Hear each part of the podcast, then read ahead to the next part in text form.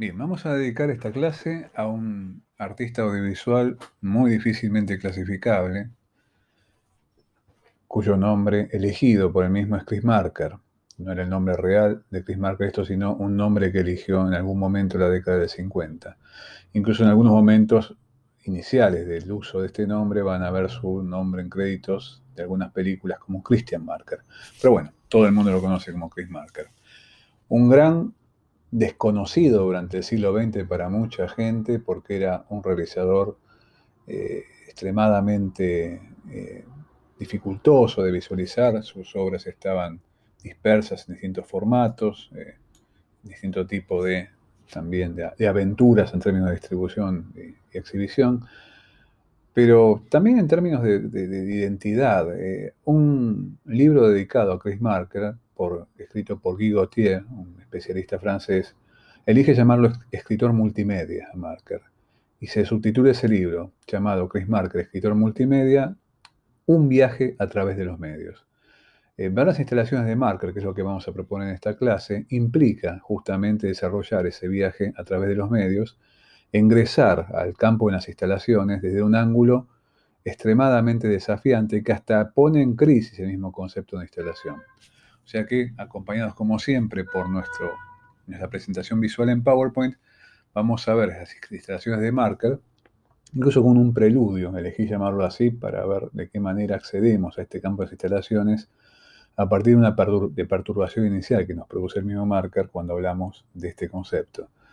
Eh, las instalaciones de Marker vamos a desarrollarlas pensando en las formas en que los sujetos tienen acceso a estas experiencias, a veces como lectores, a veces como observadores, a veces como espectadores, jugando a recordar y ver de otro modo las actividades del espectador, por ejemplo, una pieza cinematográfica o video, y hay veces también ligado a una posición de interactores, ya que se exige en algún momento de su recorrido que el espectador haga cosas, por lo tanto que actúe sobre eso que se le ofrece, a veces a habitar y a recorrer y a veces a operar, en el sentido de que algunas piezas están al borde de este campo instalativo, eh, jugando, por ejemplo, con los nuevos medios digitales en las últimas dos décadas del siglo XX y comienzos de esta. Pero bueno, eh, vamos a iniciar eh, después del título en la placa número 2 con una cita de Marker, especialmente, digamos, perturbadora porque rechaza el nombre de instalación para lo que hace. No elige un nombre en particular, las piensa como obras audiovisuales a las que hasta por momentos decide no denominar de una forma efectiva, lo que no implica que en el campo de los museos, galerías, instituciones culturales donde esto se ha visto, se las ha llamado instalaciones. Incluso así figuran, por ejemplo, en el acervo, algunas de ellas, del Centro Pompidou de París, centro que aparentemente en los últimos años está intentando, con muchas dificultades, reunir y restaurar el legado de Marker después de su desaparición en el año 2012. Marker, muere trabajando ya con más de 90 años. En el año 2012, repentinamente, un 29 de julio, día de su cumpleaños para más datos. Y bueno, a partir de ahí ha quedado un poco bollando su, su legado en términos también materiales, ya que él habitaba y trabajaba en un enorme laboratorio, por llamarlo así, que van a verlo incluso eh, en un famoso video de su amiga Agnes Barda, cuando va a visitar el laboratorio de Chris, y va a, hacer recorrido, a pesar de que hay marker, como era su costumbre, elige no mostrar el rostro, ¿no? Alguien que jugaba a ser algo así como el hombre invisible. Marker dice en la placa número 2, textual, he decidido no utilizar más la palabra instalación. Evidentemente en algún momento la había usado, pero ¿por qué motivo? Decidió no utilizar más la palabra estación. Ha encubierto demasiadas nulidades. No estaba conforme con lo que ya en los últimos años del siglo XX eh, veía frecuentemente bajo el rótulo instalaciones. Para él era algo que evidentemente estaba autorizando experiencias no demasiado valiosas de acuerdo a su criterio. Marker también tenía un ojo crítico y muy particularmente crítico sobre las relaciones entre audiovisual y el arte contemporáneo, y esto, bueno, es una toma de posición. No obstante eso, evidentemente sus piezas, llamémosla como la querramos llamar, desafían fuertemente lo que uno podría considerar a veces su propia ubicación en catálogos. Eh, vamos a la placa 3 y voy a hacer acá una especie de experiencia, de experimento con ustedes como lectores y como escuchas de este podcast. Pensemos dos obras de Marker que felizmente ahora están muy disponibles en un estado fantástico, están restauradas recientemente en la última década eh, y que pertenecen a lo que podría llamarse la producción monocanal, usando un vocabulario ya común en el campo del video, de Chris Marker. Una es una pieza en fílmico que se vio durante mucho tiempo en circuitos muy reducidos en su estado fílmico, pero hoy en día conocida por todo el mundo, por lo menos estudiantes de cine, y al mismo tiempo sí circula bastante, que es la YT, el muelle aéreo, el espigón, como quieran llamarlo, pero conocida globalmente como la YT, un cortometraje fílmico de poco menos de media hora. La otra, una pieza que de alguna forma a me gusta verla como una especie de secuela del experimento que implicó la YT, que se llama Si tuviera cuatro, eh, si tuviera cuatro dromedarios, del año 66, tres años más tarde, de la YT. La YT es una pieza casi íntegramente compuesta por fotografías filmadas, incluso fotografías tomadas con una cámara Pentax de la época y un solo plano cinematográfico tocado con cámara de cine, que es una especie como de vórtice, como el ojo del volcán del trabajo, donde una persona nos mira a los ojos y vemos que puede vérsela parpadeando después de despertarse, unos segundos después de despertarse. La, chica del, cortometraje. En la copia restaurada tiene alto impacto ese momento donde nos descubrimos enfrentados a una eh, imagen cinematográfica. En el caso de si tuviera cuatro domedarios, eh, lo que van a ver es un casi largometraje, tiene poco menos de una hora, y está hecho íntegramente con fotografías. En la YT hay una narración que está eh, narrada por Jean Negroni y escrita por Marker y que da la parte de relato a la estructura de, este cortometraje y es, podemos considerar, una pieza mayor a pesar de su corta duración del género de ciencia ficción en el cine. Es una historia de viajes en el tiempo, es una historia romántica, es una historia sobre el tiempo y la muerte. Bueno, es inagotable. En el caso de si tuviera cuatro dromedarios, es algo así como un libro de viajes convertido en casi largometraje. Es una composición en fotos, pero al mismo tiempo fotos filmadas y montadas y que elaboran algo así como la exigencia de una mirada cinematográfica por parte de los espectadores.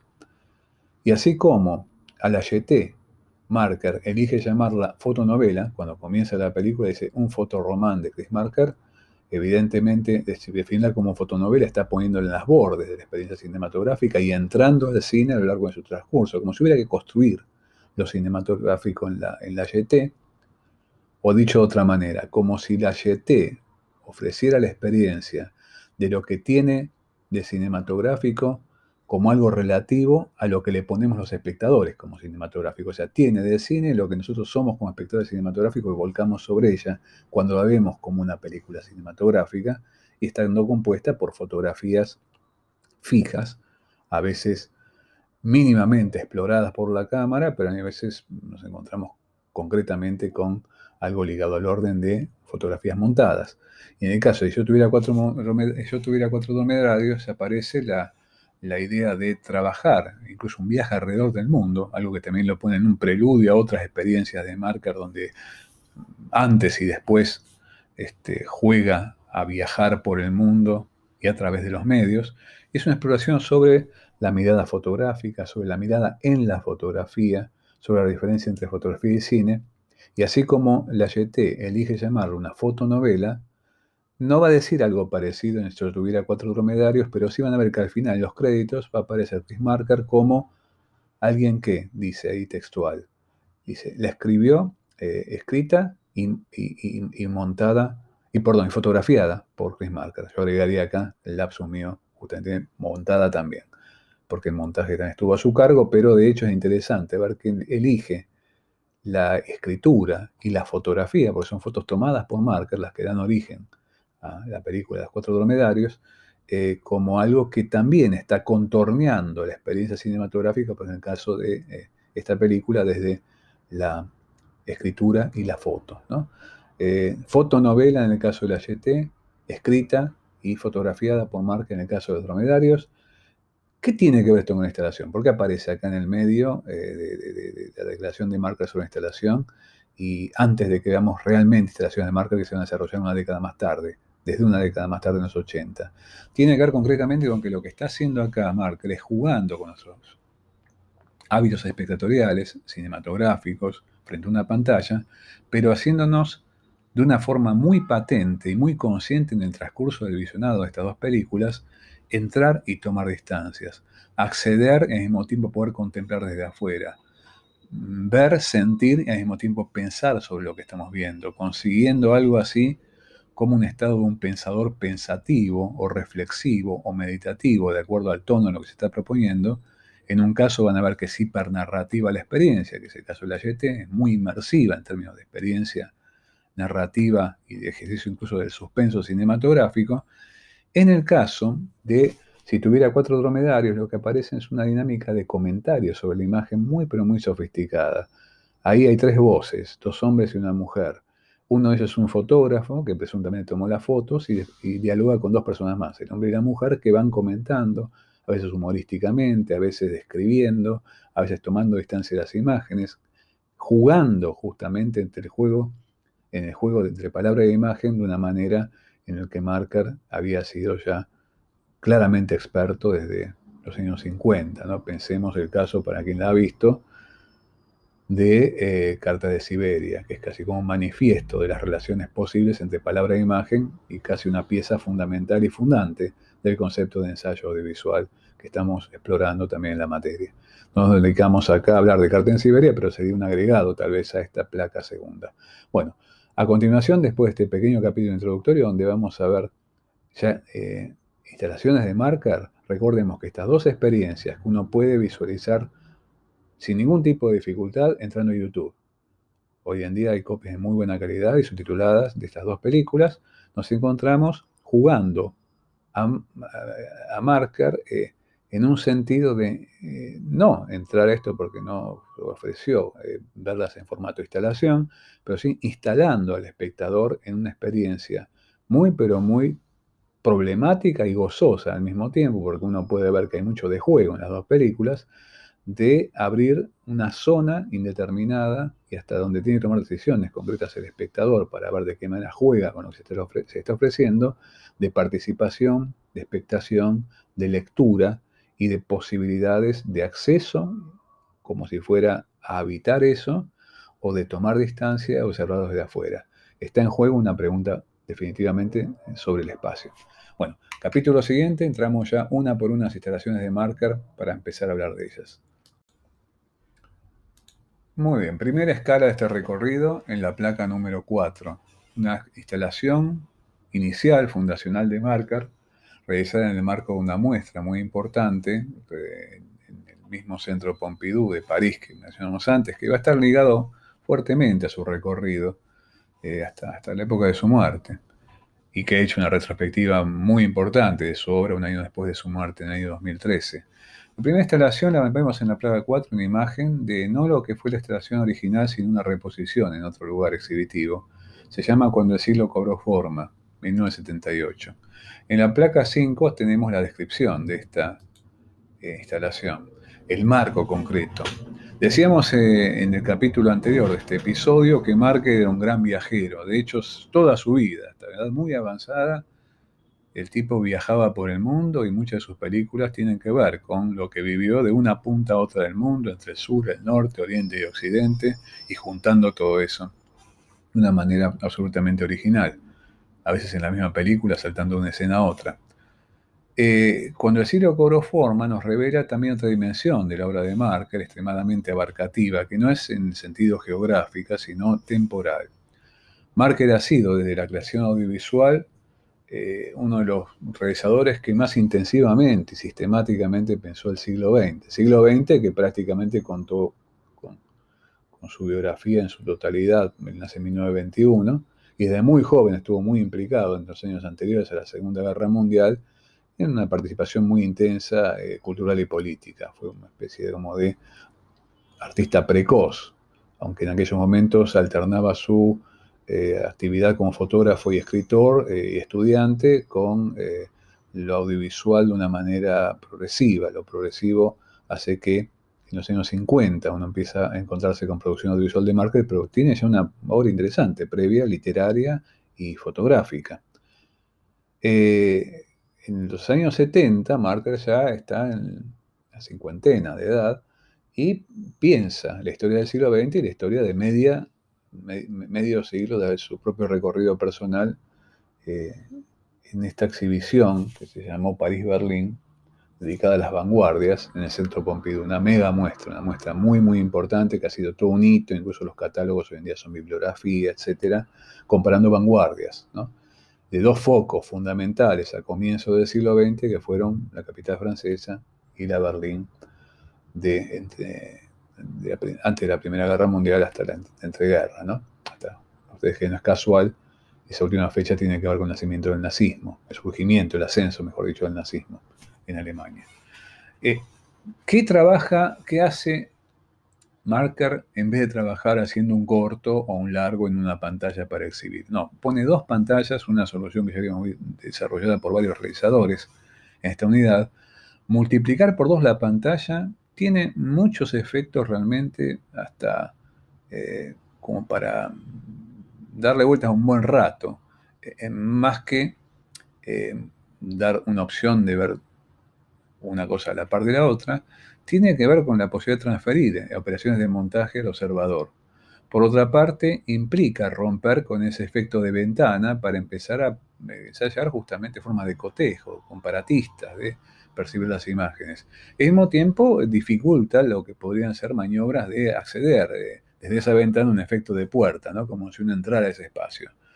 Nos mantiene a cierta distancia y nos hace justamente, midiendo las distancias, comparar permanentemente. En esas imágenes, vistas en, los dos monitores, la muestra, eh, eh, cuando el Sirio cobró forma, tenía dos proyecciones, eh, dos monitores video de aquel momento, la típica caja de tubo rayos catódicos, lo que estamos viendo en la imagen de esta, de esta instalación puesta en, instalada en, otro lugar, ya tiene monitores de pantalla plana. Pero bueno, lo que importa es lo que se ven ahí en términos de loops. Son dos series de imágenes, tienen 15 minutos las series de imágenes, que articulan dos acontecimientos fundamentales que han sido intensivamente también filmados y fotografiados durante su transcurso, que fue, por un lado, la Primera Guerra Mundial, segundo, la Revolución de Octubre, la revolución de los soviets. Eh, y evidentemente una permanentemente dialoga con la otra en cuanto a acontecimientos históricos porque está como encastrada una actividad en la otra, en el sentido de que la Gran Guerra fue la Primera Guerra Mundial del 14 al 18 y la Revolución de Octubre fue en 1917. Lo paralelo de esos dos acontecimientos traumáticos, uno a escala global y uno a escala de una nación inmensa, como había sido la, la Rusia zarista y lo que implicó esa conversión revolucionaria en la Unión Soviética, eh, tienen que ver de una forma absolutamente, digamos, eh, fundamentada. Y Marker ¿qué hace? No solamente está presentando un montaje de las imágenes, sino que las imágenes están como alteradas también por recursos videográficos de la época.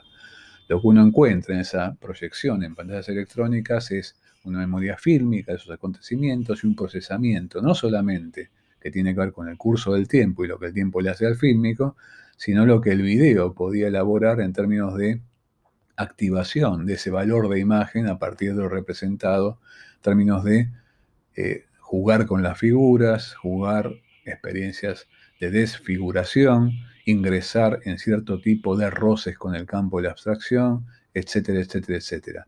Una gran novedad interesante es que Marker, a partir de este juego de dos pantallas que le propone el espectador, también integra en las imágenes un procesamiento eh, eh, por un sintetizador de imágenes, o sea que aparece el procesamiento electrónico de la imagen jugando, si bien por medios analógicos en ese momento, es un sintetizador de imágenes que vamos a ver actuando en una pieza de pocos años después, que es Sans Soleil, en un momento dado, cuando eh, Marker presenta justamente a su amigo trabajando con el sintetizador en Japón y dice, bueno, lo ha bautizado mi amigo, ahí lo ha bautizado como La Zona, en homenaje a la película de Chris Marker. Película que justamente en esos momentos estaba difundiendo. Eh, cuando Marker presenta, cuando el siglo cobra forma, es el momento de difusión de Stalker o La Zona, la película de Marker.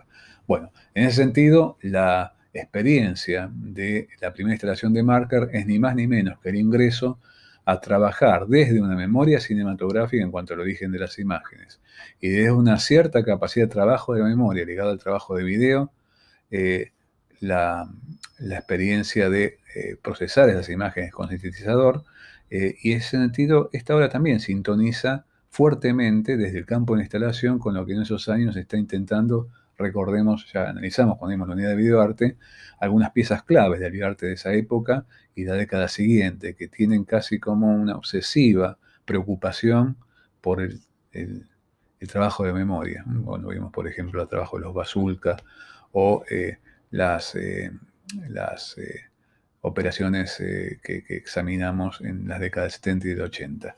Pero bueno, eso por un lado ingresa a Marker, a, a las prácticas instalativas, convocado justamente por una exhibición, un espacio exhibitivo que es la muestra París-Berlín 1933, pero ofreciendo una cierta capacidad de ver en acción no solamente el despegue de la situación de una sola pantalla y cotejando estas dos pantallas y viendo de qué manera aparecen los paralelos históricos, jugados con paralelos eh, en términos eh, de imágenes, sino también, ahí también en juego hay un montaje paralelo, sino también eh, esta convivencia y esta sinergia que produce imagen fílmica, imagen electrónica, imagen tomada por cámara e imagen procesada por medios electrónicos que la, alteran y hasta por momentos generan experiencias no tomadas por la cámara.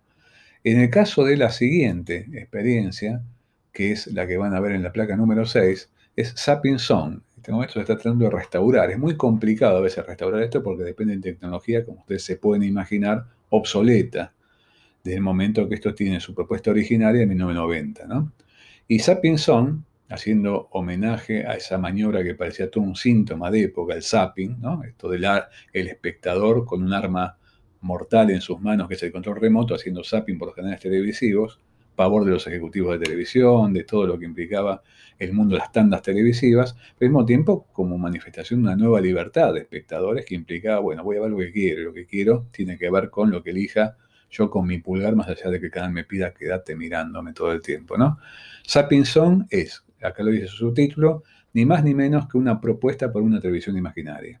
Esto significa que es algo así como una perspectiva, un ejercicio instalativo, una utopía televisiva en el campo de lo que en aquellos años era el medio reinante por excelencia, que era la pantalla electrónica, la televisión. Pensemos la neotelevisión con el cable, con el satélite, con la videocasetera. Bueno, ¿cómo está compuesta Sapienson?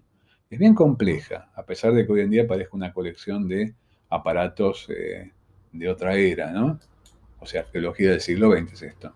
Ahí tenemos el recuento en la placa 7 de lo que implica el rejunte como si fuera una habitación de trastos. Uno puede verla, pero en aquel momento era un reajuste que tenía que ver con, rejunte que tenía que ver con tecnología vigente de eh, recursos audiovisuales conectados con el mundo de la tele. Es una instalación multimedia porque de pronto tiene en alguno de sus ángulos algún elemento interactivo. Hay computadora, para, obviamente computadora, imagínense, 1990, son computadoras de fin de los 80. Incluso Marker tiene una interesante conexión con el mundo del obsoleto.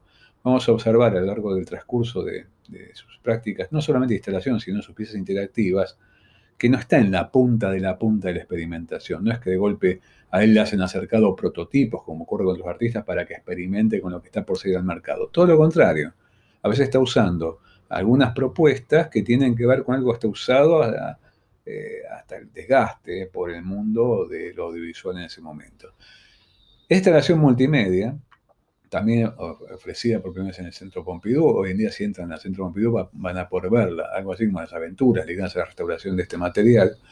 Tiene una computadora Apple de la época, una Mac, discos láser, que eran eh, formas de, almacenamiento eh, en tecnología láser de ese momento. No era necesariamente tecnología digital, pero era algo así como una mayor estándar de imagen que podías conseguir en la década del 80.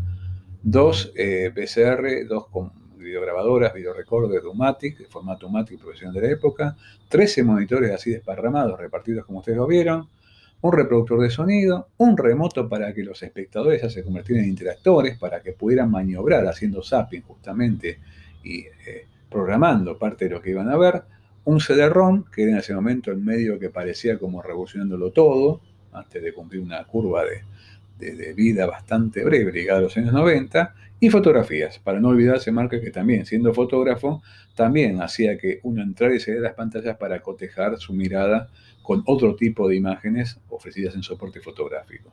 ¿Qué hacían en esos eh, juegos de 13, de 13 pantallas? De, perdón, de, sí, de 13 monitores. En algunos jugaba a ser un espectador televisivo, especialmente rebelde y haciendo zapping. En otras estaba ya avanzando sobre el mundo de la multimedia, jugando con los recursos de un CD-ROM, jugando con la posibilidad ya de trabajar con monitores de, que reproducían imagen grabada en video.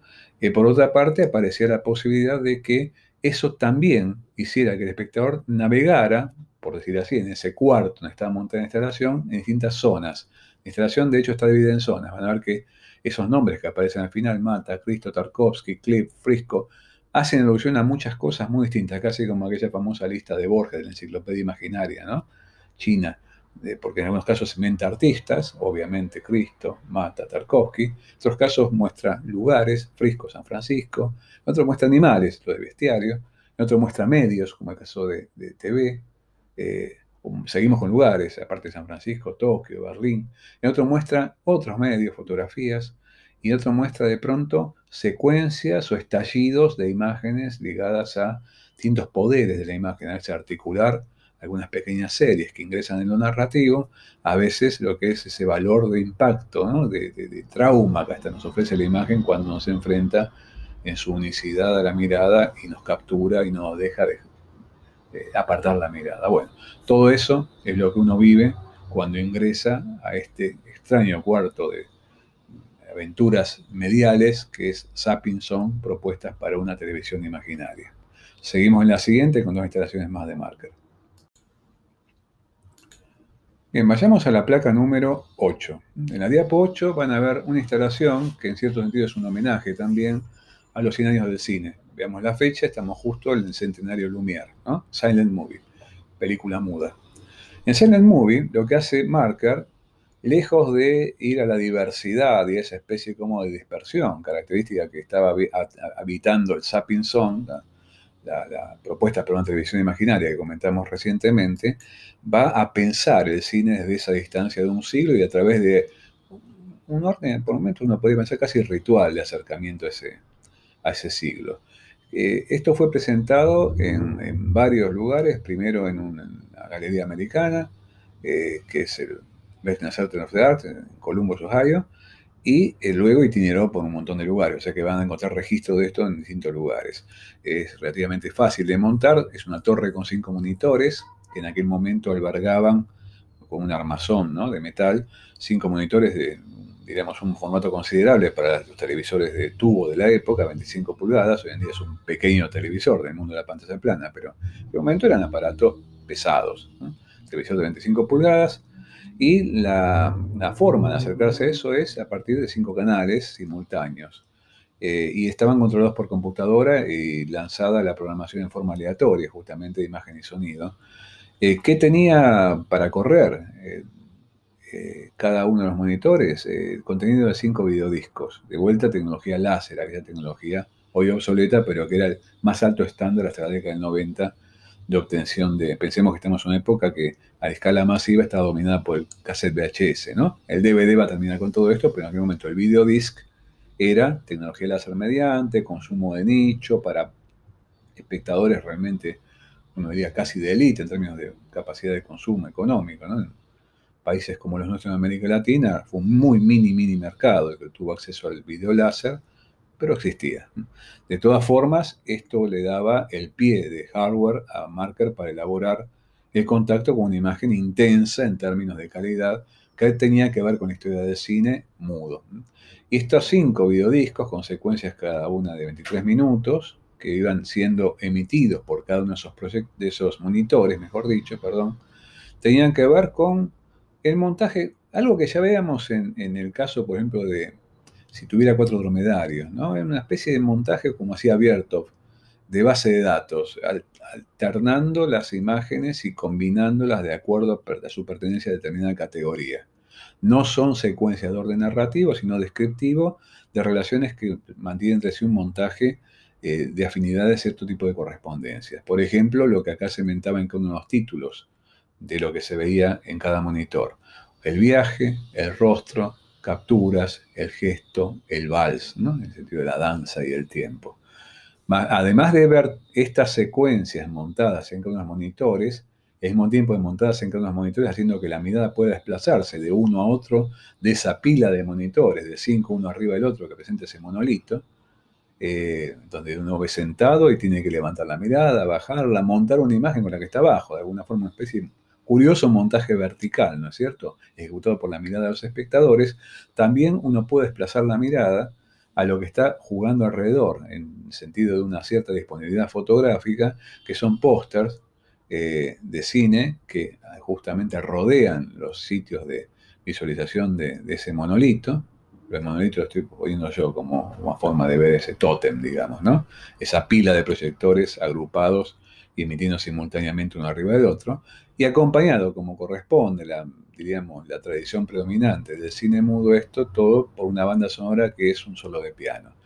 Eh, es una muestra menos interactiva, si se quiere, que esa pinzón, más meditativa, más conmemorativa justamente de toda la trayectoria de un siglo, ubicado justamente el foco no en ese siglo del cine, sino en esa forma en cierto sentido como de experiencia perdida, tan intensa como distante que es la experiencia del cine mudo. Pensada ya de 1995, una experiencia que había llegado a su ocaso a comienzos de la década del 30 aproximadamente, de acuerdo a la transición que cada país ha hecho de mudo al sonoro. Pero bueno, evidentemente es una experiencia que obliga a una especie de reequilibrio con un espectador distante, que es justamente el espectador de aquel momento, en los años 90, hiperacelerado, con todo lo que implicaba una inmersión creciente en el mundo audiovisual, y aquellos espectadores del mudo que mantenían, evidentemente, podemos pensarlo así, una relación diferente con la imagen y el sonido a partir de toda esa enorme experiencia de varias décadas de un cine que no tenía sonido sincronizado. Pero bueno, esta es la experiencia que, de una forma también ligada a lo cinematográfico como objeto privilegiado, desarrolla Marker en Silent Movie. Y el caso que sigue es el de In un caso que tiene como una doble vida. Una doble vida porque primero fue una instalación y después fue un CD-ROM interactivo acompañado de un libro. Primero fue una instalación, también desarrollado originalmente en el Centro Pompidou. Vamos a ver ahí en la eh, placa número 10 lo que se le ofrecía a quienes ingresaran a InMemory. Y evidentemente era una mini instalación habitable en un rinconcito de un espacio exhibitivo se conformaba por una computadora puesta en un escritorio con auriculares, un mouse para que uno pudiera interactuar con la pantalla y al mismo tiempo nos saludaba ahí desde la gráfica el famoso gato Guillaume. Guillaume que es algo así como el guía, nuestro Virgilio en el infierno del Dante de Chris Marker, ¿no? El que nos va llevando un lado para otro dentro de InMemory, casi como si fuera una especie de icono marcariano por excelencia, el amigo Guillaume, que acompaña humorísticamente muchas producciones de Marker desde esos momentos hasta el momento de su muerte prácticamente. La relación con los gatos y con Guión particular es todo un juego lateral al contacto con la obra de Marker. ¿Qué nos encontramos en, en memory de acuerdo a su versión de instalación? En la placa 11 está descrito.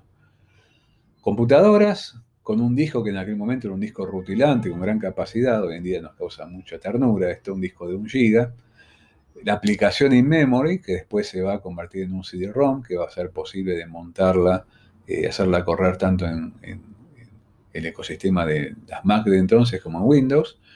Eh, monitores de 17 pulgadas, que en aquel momento por una computadora eran importantes, color obviamente, parlantes, mesas, asientos ergonómicos, porque la idea es que vos te quedes unas horas metiéndote ahí, y el famoso gato guion pintado que te saluda desde la pared, casi como si fuera eh, el póster publicitario de, de in-memory. ¿Qué es in-memory? Es una mezcla de todo lo que vemos ahí abajo descrito como autobiografía de Marker, podríamos agregar autorretrato markeriano, museo imaginario de su relación con el mundo, de su relación con el mundo de las imágenes, de su relación con los medios. Fue originalmente montado en el Centro Pompidou y un año más tarde empezó a circular vendida en librerías. Esto hizo circular como un libro acompañado de un CD-ROM. CD-ROM in memory que había que cargarlo en la computadora, y al mismo tiempo con una aplicación in memory con lo que eso corría. Y aprovechaba, era muy interesante, una debilidad del CD-ROM como una, como una fortaleza. Eh, esto que era una debilidad del CD-ROM y visto hoy en día es algo tremendamente exasperante, que era la lentitud de su procesamiento de imágenes, la capacidad de respuesta a lo que el espectador, perdón, a lo que el, el interactor le ofrecía, evidentemente se convertía en una especie de plus para Marker porque le proponía a quien estaba en juego con InMemory que no hiciera zapping. Todo lo contrario a lo que proponía son jugando con el remoto. Ustedes saben que una forma fundamental de nuestro contacto con el remoto es hacer que el remoto responda rápido. Mientras que ese ROM, uno le da una instrucción, algo, hace clic en algo y ese algo empieza a querer existir y le cuesta existir. Si es una imagen fija, hay que cargarla, renderizar, etc. Si es una imagen en movimiento, con sonido, cuesta mucho más. Y todo tiene una demora que por momentos puede ser insufrible. Un consejo fundamental, una consigna cuando uno ingresa a jugar con InMemory es no haga zapping, tómese su tiempo. Y eso que implica que la máquina se ponga a trabajar casi como haciendo su propio trabajo de memoria, pero en términos tecnológicos, es un tiempo que al espectador o al lector o al observador o al interactor de la instalación como de la misma aplicación in-memory como CD-ROM, lo obliga a tener otra relación con los tiempos de la imagen. Eh, lejos de la aceleración típica del zapping y el mundo de la imagen televisiva, lo que se propone acá es una relación de tipo contemplativa y que por otra parte hace que la contemplación también se vea asociada a una permanente reflexión sobre qué se está leyendo, qué se está viendo, de qué manera se conecta lo que uno está viendo en términos de imagen con lo que está leyendo simultáneamente, cómo juegan otra vez, ¿no? El juego de la imagen y la palabra, cómo uno puede entrar a este espacio como recorriendo un museo virtual, pero al mismo tiempo se mantiene en un rango de exterioridad frente a los aparatos que están ahí operando para que uno tenga ese acceso a un espacio que sin ninguna duda podemos considerar ya desde ahora, podemos llamarlo de esta manera, virtual. Sea que la virtualidad va a ser un espacio crecientemente, crecientemente habitado por Marker en sus últimas dos décadas. Eh, y esto vamos a verlo en el recorrido final de nuestra clase de hoy en un ratito. Pero bueno, esto es lo que toca al mundo de InMemory.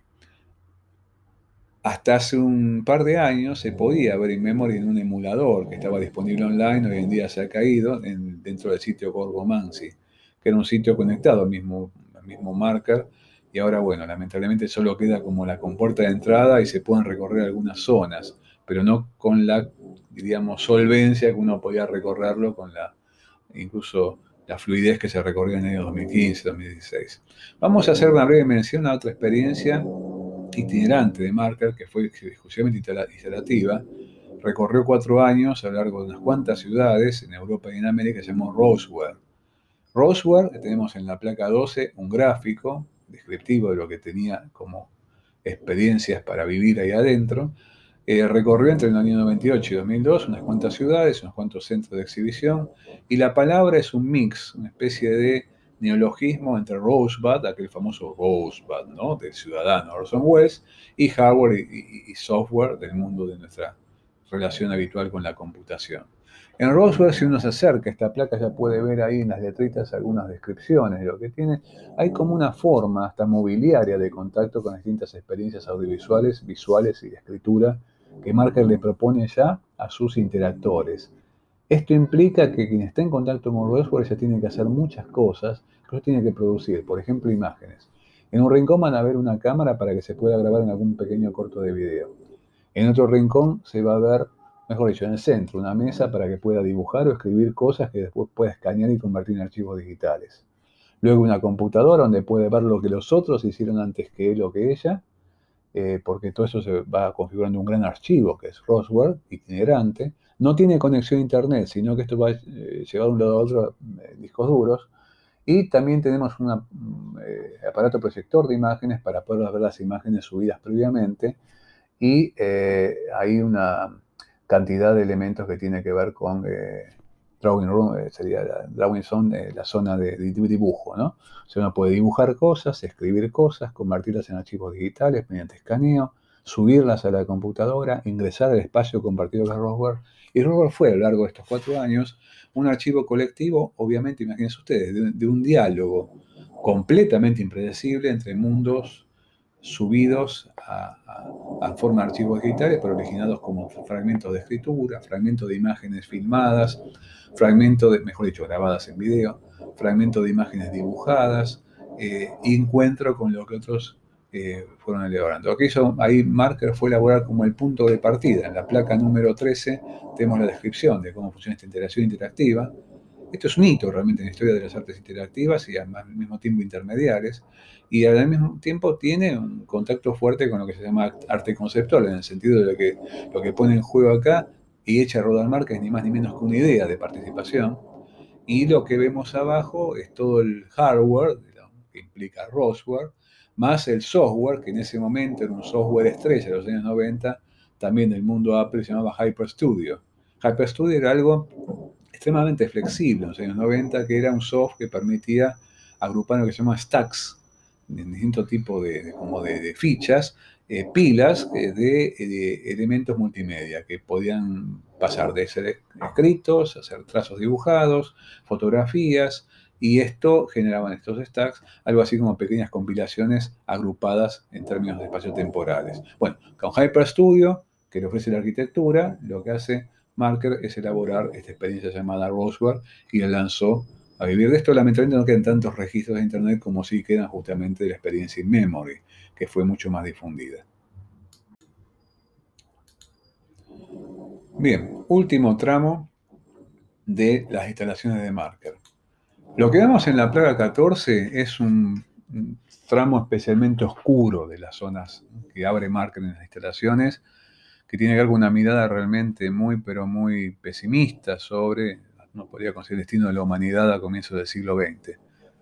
Es curioso, esta forma de acceso al siglo XX, eh, como una especie de asomarse a la oscuridad, se contrasta con otra pieza de esos años que Marker elabora en formato video digital, que es eh, Chat Perché, Gatos Encaramados, que es hasta de una vitalidad asombrosa.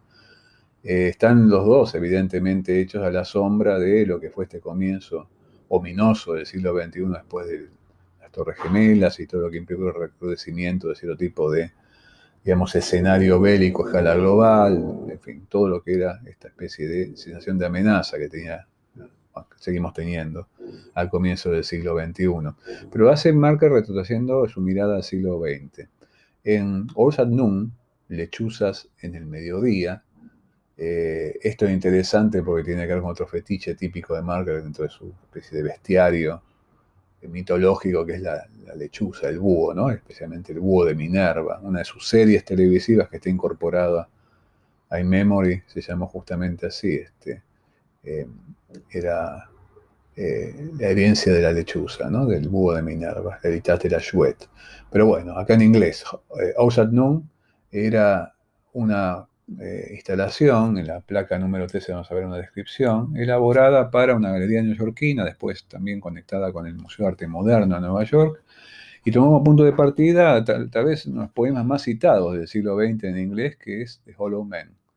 Los hombres huecos, escrito por T.S. Eliot, el poeta, en 1925, eh, cuyos últimos versos eh, son tal vez los más citados en todo el siglo XX, ¿no? Es, es así como acaba, es así como acaba, es así como acaba, tres veces el mundo, ¿no? Eh, no con un estallido, sino con un gemido. y esto evidentemente nos encontramos que está enunciado las relaciones, las resonancias de este poema tienen que ver con el mundo cultural de entreguerras, entre la Primera y la Segunda Guerra Mundial, con circunstancias biográficas de Eliot para algunos críticos, pero también con una visión del mundo extremadamente pesimista y terminal, enunciada en 1925.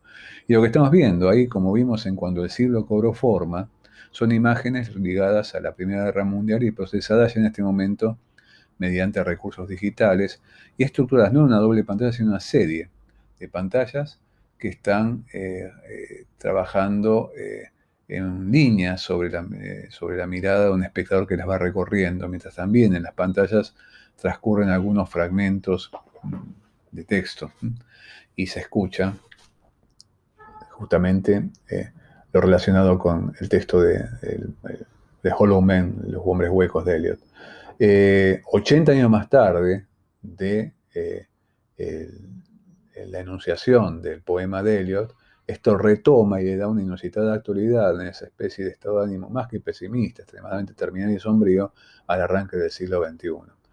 Eh, esta forma de acceso a la instalación que ustedes van a poder ver en registros, una instalación bastante minimalista en términos de eh, inmersión del espectador, porque implica nuestra confrontación con una tira de, monitores eh, puestos en fila, en forma horizontal, para recorrer, como estuviéramos recorriendo insistentemente imágenes del inicio del siglo, del siglo XX, pero desde un siglo más tarde y percibiendo cómo eh, bueno, nos acercamos a esa dimensión de gemido último más que de estallido eh, a partir de la confrontación eh, simultánea con el poema de Eliot.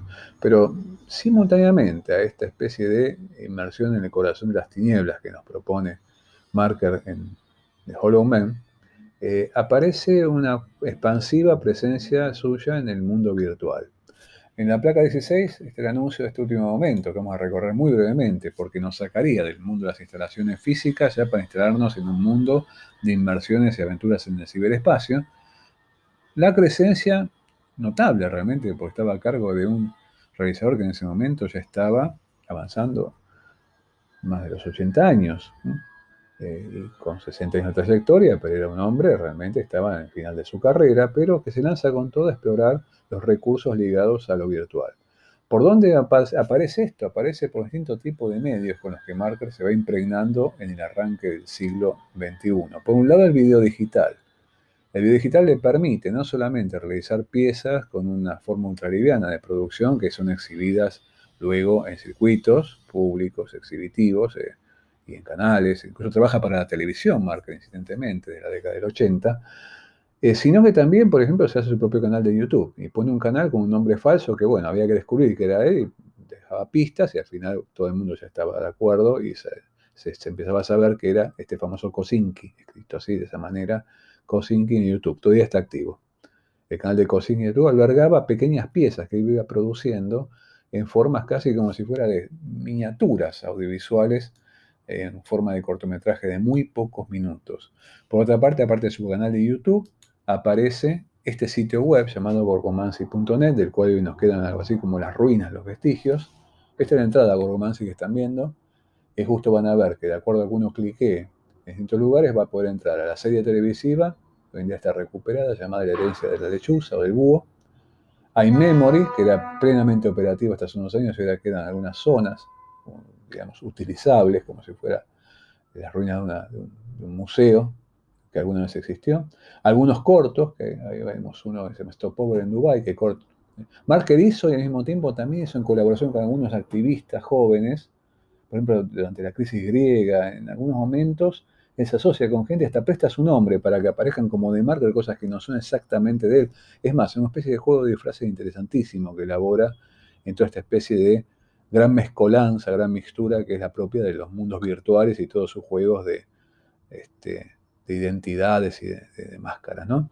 Y también tenemos algo llamado Ubrar. Ubrar, Ubrar, lo ven ahí, con el guion que está recibiéndonos, es ni más ni menos que una experiencia de construcción y de habitabilidad que hace Marker en un lugar de internet llamado Second Life, que tal vez algunos de ustedes lo recuerdan, que era toda una promesa hace 20 años, como si fuera una vida virtual que uno podía ver en ese, hoy en día también es un lugar en ruinas, pero interesantísimo ver que Marker ahí, incluso en algunos momentos, se junta con otros amigotes que tiene en ese momento, en, ese, en todos esos años, y tiene una isla, y tiene una isla y tiene al mismo tiempo un determinado tipo de construcciones, como si fuera una forma de jugar, por el mismo tiempo tiene mucho de juego, es muy lúdico, la entrada de Durar, eh, como no está activo, lo que pueden también ver hoy en día es algunos registros de gente que entró y lo pudo grabar eh, por medio de su acceso a la web y que la subió a YouTube. Y algunos recorridos de gente que estuvo en el lugar en las últimas décadas y la van a ver con corto, algunos hasta se han jugado y han puesto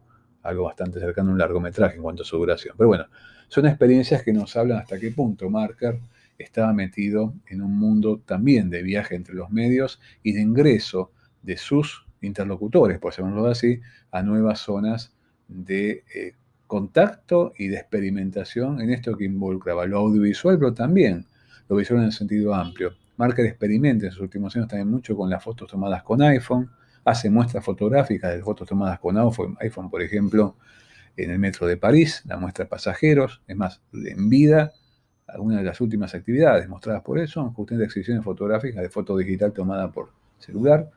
Y bueno, el asunto es que él muere de una forma repentina, si bien esperable, una persona que ya tenía más de 90 años, pero de un día para otro, ese 29 de julio de 2012 en París, y ha quedado su legado, no tenía familia que se hiciera cargo de ese legado, eh, primero a cargo de un grupo de amigos, hay algunos sitios web todavía sostenidos a partir de este, esta especie como de alianza de gente que fue sosteniendo algunas de estas formas de, contacto con el material de marker en la web y también de la forma oficial, digamos, de la cultura oficial por parte del Centro Pompidou en Francia. De todas maneras, hoy en día estamos en un terreno, digamos, de transición en cuanto al acceso a su obra, lo mismo con las obras instalativas de, Marker, en el sentido de que algunas forman parte del, patrimonio estable del, Pompidou de París uno puede hasta consultar el estado de esa ferretería en los depósitos y puede haber obviamente registros de eso cuando fue exhibido, algunos están exhibidos eh, en forma permanente, pero eh, la gran pregunta es la que cierra acá nuestra clase de hoy, con esto nos despedimos porque ya ha sido más larga de lo que yo preveía, que es la continuación. Con Marker nunca se sabe, es una buena forma de terminar esto.